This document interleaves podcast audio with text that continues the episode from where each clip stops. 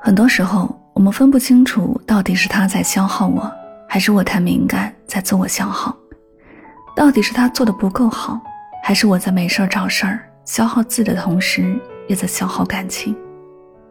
我们之所以深陷在内耗的漩涡抽不出身，是因为我们分不清消耗和磨合的区别。其实，在一段关系里，付出和改变是缺一不可的，而且这个改变一定是指向好的方向。有的人会说，我的脾气秉性已经定性了，我的性格很难再做出改变，但这并不是对感情有益的思维方式。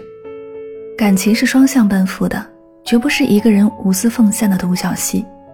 只有一个人努力的感情就会变成这样，两个人都很尽力，但都过得很委屈。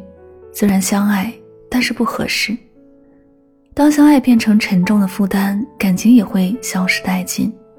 但是和合适的人在一起生活，就像独居一样放松，像孤独一样自然。生活就像一场悠闲漫步。